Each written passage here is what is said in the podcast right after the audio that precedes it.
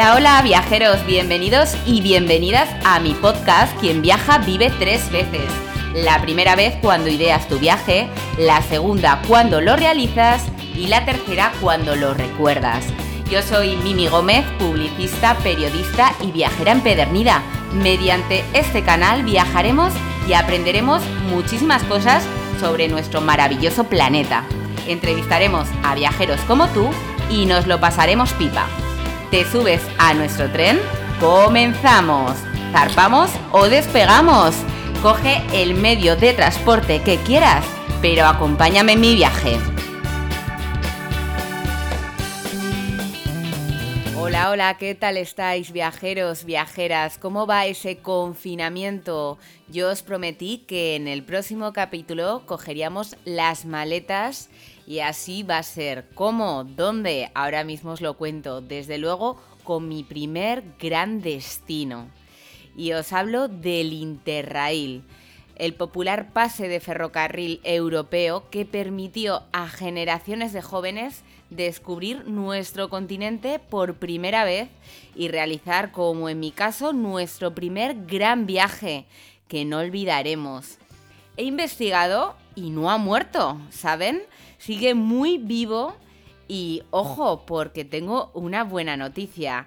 El Interrail ya no tiene límite de edad, así que no hay excusa ni nada que os impida realizarlo si todavía no lo habéis hecho.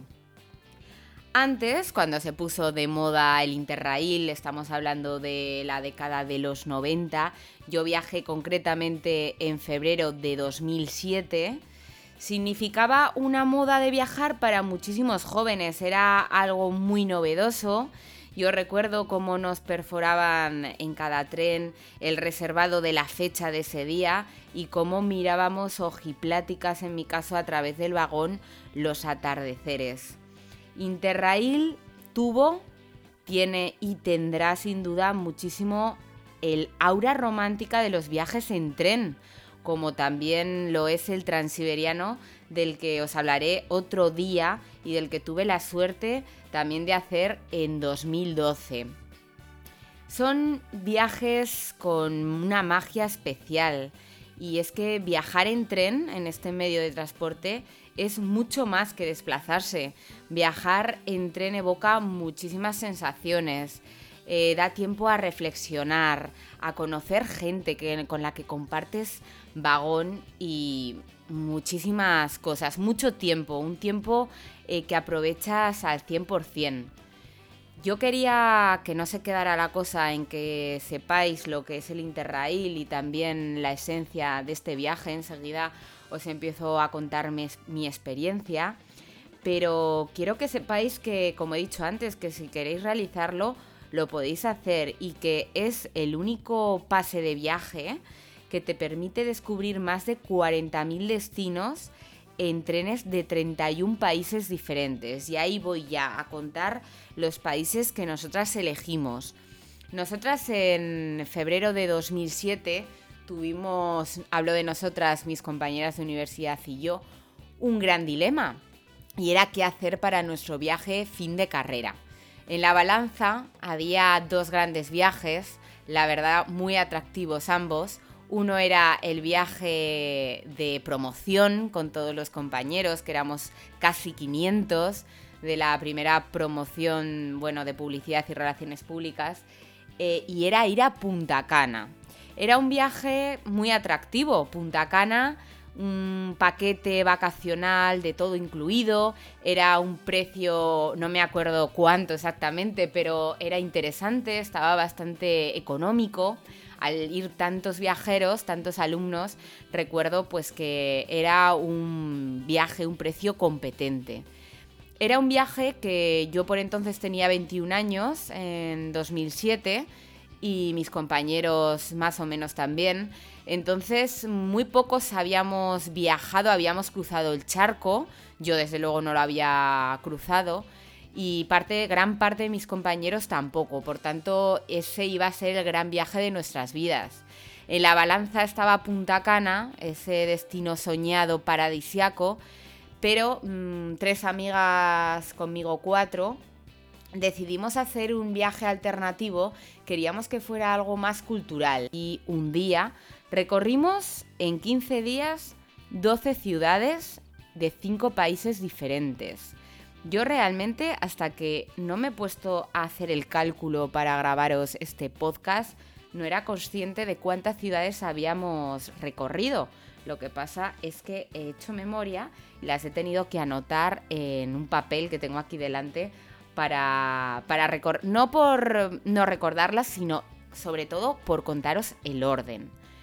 La primera ciudad, como ya os he dicho, fue Ginebra, luego fue Berna, Berna es la capital de Suiza, como todos sabéis, aunque hay gente que la confunde y cree que es Ginebra porque tiene gran potencial administrativo, tiene muchísima economía, está muy centrada en Ginebra, pero la capital es Berna.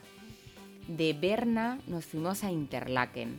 Y aquí quiero detenerme porque en Interlaken, yo cuando hablo del Interrail, eh, siempre hablo de que en un sitio del Interrail, que es Interlaken, fue el único lugar en el mundo que yo he confundido el cielo y la tierra.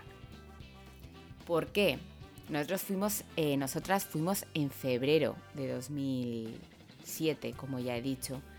Febrero no es un mes ideal para viajar, y menos por el norte de Europa, que es bastante lluvioso, hace frío, y todos estos factores climatológicos los sufrimos, pero desde luego tuvo su encanto, un gran encanto pese a la lluvia, pese al frío, porque así pudimos disfrutar de sitios con chimenea, de sitios eh, de grandes albergues en el que a lo mejor pasábamos más tiempo del que en verano o en otra época del año hubiésemos pasado y que ello nos hizo conocer grandes personas y gente que nunca olvidaremos.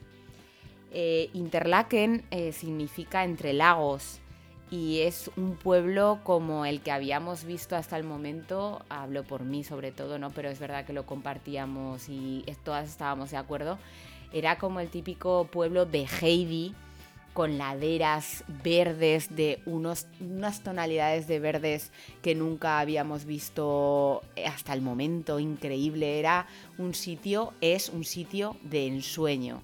Es un sitio que parecía que iba a aparecer Heidi y Pedro por allí saltando y brincando. Un sitio repleto de la típica vaca del anuncio de Milka un sitio en el que he respirado el aire más puro que he respirado en mi vida. Fue allí, en Suiza. Y qué deciros también del chocolate. Bueno, impresionante, increíble. Luego de Interlaken nos fuimos a Zurich y de allí ya pasamos a Austria. De Austria decidimos visitar Viena y Salzburgo, me quedo de ambos sitios con Viena, sobre todo por la historia de Sisi Emperatriz. A mí me había fascinado desde pequeña eh, Sisi, las historias, los cuentos que había leído sobre ella. Y poder visitar el Palacio de Invierno, que quien me esté escuchando y lo haya visitado sabe que es una auténtica pasada y un auténtico lujo visitarlo, eh, fue increíble. Recuerdo eh, la audioguía del Palacio de Invierno de Viena de Sisi Emperatriz como una de las mejores audioguías que he escuchado en mi vida junto con la de mm, la cárcel, la prisión de Alcatraz. Esas dos son las mejores que he escuchado y que de momento ninguna ha superado y eso que he viajado muchísimo desde entonces, pero ninguna inigualable, porque incluían, recuerdo, pues eh, canciones, los actores de la audioguía interpretaban personajes y te hacían eh, introducirte en esa atmósfera que querían recrear a través de, a través de, de estas historias de la audioguía. Y la verdad es que ya os digo que no la han superado. Luego de Viena ya pasamos a Alemania. En Alemania fuimos a Múnich, el primer destino, luego fuimos a Colonia En Colonia descubrí que se había inventado la primera colonia, por eso agua de Colonia, por eso se llamaba así y, me compré, por supuesto. Yo soy una viajera que siempre compra cosas típicas de los lugares que visita, me encanta, disfruto con ello y lo voy a seguir haciendo. Luego fuimos a Dresde eh, y luego fuimos a Bremen, que es la ciudad de los eh, trotamúsicos. Bremen es una ciudad encantadora, preciosa, que está llena de esculturas con los músicos de Bremen. A mí me alucinó y me trasladó muchísimo a mi infancia porque era una de mis series de, dibujos animados favorita, desde luego, los músicos de Bremen. Entonces estar allí y ver a los músicos por todas partes, incluso escuchar la banda sonora, la cabecera de esta mítica serie infantil, de estos dibujos animados me hacía sonreír continuamente y ser hiper feliz. De Bremen ya nos fuimos a Dinamarca. Me hacía muchísima ilusión también visitar Copenhague y por supuesto ver a la sirenita de Christian Andersen. Me hacía infinitamente feliz ese momento y lo pude vivir. También el parque de atracciones más antiguo de Europa, que es el Tivoli, que está también en, en Copenhague, todo esto estoy tirando de memoria y me estoy trasladando a 2007. O sea que eh, es increíble lo de que, como quise poner de nombre a este podcast, quien viaja vive tres veces, porque es así, no solo cuando la vives de verdad, sino cuando la recuerdas y por supuesto cuando estás investigando y comprándote los billetes y haciendo todo para que el viaje de tus sueños sea una realidad. Y así es. Y cuando lo cuentas, cómo es ese disfrute, cuando cuentas a tus amigos, a todos tus familiares y a todo aquel que te pregunta por los destinos, cómo lo viviste. Después de Copenhague estuvimos a punto de ir a Malmo, que es una ciudad de Suecia que está muy cerquita de Copenhague. Conocimos a unos españoles que iban, no, lo dudamos, pero finalmente si queríamos cumplir con nuestro calendario y con la ruta que nos habíamos marcado no podíamos desviarnos y finalmente decidimos que no, que queríamos dedicar como ya estaba planificado los dos últimos días a disfrutar de Berlín. Berlín también me impresionó mucho, yo diría que de todo el Interrail fue Interlaken, Bremen y Berlín. Berlín por toda su historia, obviamente, y, y también por el Checkpoint Charlie. Muchos habéis estado en Berlín, seguro que me estáis escuchando y sabéis de qué os hablo. Para los que no, es un puesto eh, que hay en Berlín que recrea bueno, el paso entre la parte oriental y occidental. Es un punto turístico al que mm, yo creo que es, hay que ir, que es cita obligada, ir al Checkpoint Charlie, igual que a los trozos de muro que quedan para trasladarte aún más y sumergirte en lo que, lo que se vivió allí, ¿no? En, Berlín. Yo creo que es fundamental. Y, en resumidas cuentas, eh, del Interrail yo guardo un gran recuerdo de esas conversaciones con mis amigas, de todo lo que habíamos vivido el día anterior. Aprovechamos muchos tren hotel, trenes camas, para ahorrarnos el alojamiento y para eh, hacer los traslados más largos que tuviéramos, por ejemplo, entre mm, Bremen y Copenhague, ahí hubo bastante tramo, entre luego Copenhague y Berlín donde finalizamos. Y todos esos eh, grandes trayectos procurábamos coger trenes cama para eh, optimizar todavía más nuestros recursos, nuestra economía. Estamos hablando de que éramos universitarias, teníamos pues muy poco dinero con el que contar, comíamos bocatas, eh, nos comprábamos chocolatinas, nos eh, íbamos haciendo un diario de viaje. yo lo tengo en casa de mis padres, no lo tengo aquí delante, sino seguro que bueno, os leería alguna de esas anotaciones que hacía y, finalizando ya con el Interrail, lo que creo que, que, debéis hacer o que es súper recomendable, gente que me estéis escuchando y que tengáis hijos adolescentes, yo creo que aunque hayan quitado la edad y que ahora se puede hacer a cualquier edad, eh, hacer un viaje de este tipo, de esta magnitud en la adolescencia, en, tu juventud, creo que te marca un poco y que te hace, eh, te pica ese gusanillo viajero y hace que, que, quieras más, ¿no? Esa ansia por recorrer más mundo, por eh, aprender más cosas sobre los sitios y sobre todo recuerdas la gente con la que te encontraste en esos viajes que te aportó, que te dijo algo concreto y que nunca olvidarás. Y, te quedas con eso y luego echas la vista atrás y recuerdas todo lo que aprendiste. Y es que viajar eh, durante 15 días y ver 12 ciudades de 5 países diferentes te lo puede aportar muy pocos viajes y uno de ellos es el Interrail. Así que si os lo estáis pensando, ahí va todo mi ánimo y todas de verdad mi recomendación a que sí, que lo hagáis.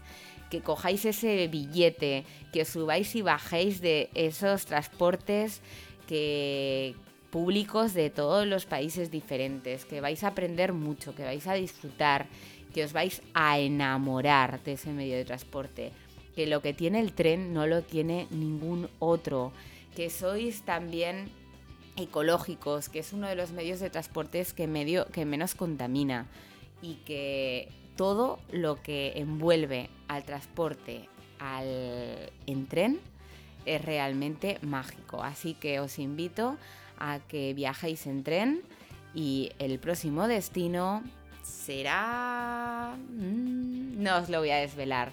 Habrá que esperar y os prometo que os va a gustar, eso sí. Así que amigos, amigas, viajeros, quien viaja vive tres veces, no dejéis de viajar, aunque sea ahora a través de las ondas, porque que este confinamiento desde luego sirva para meditar, para viajar, para estudiar y para quedarnos con ganas de hacer muchísimas cosas cuando todo pase, porque pasará pronto y ya sabéis que todo irá bien.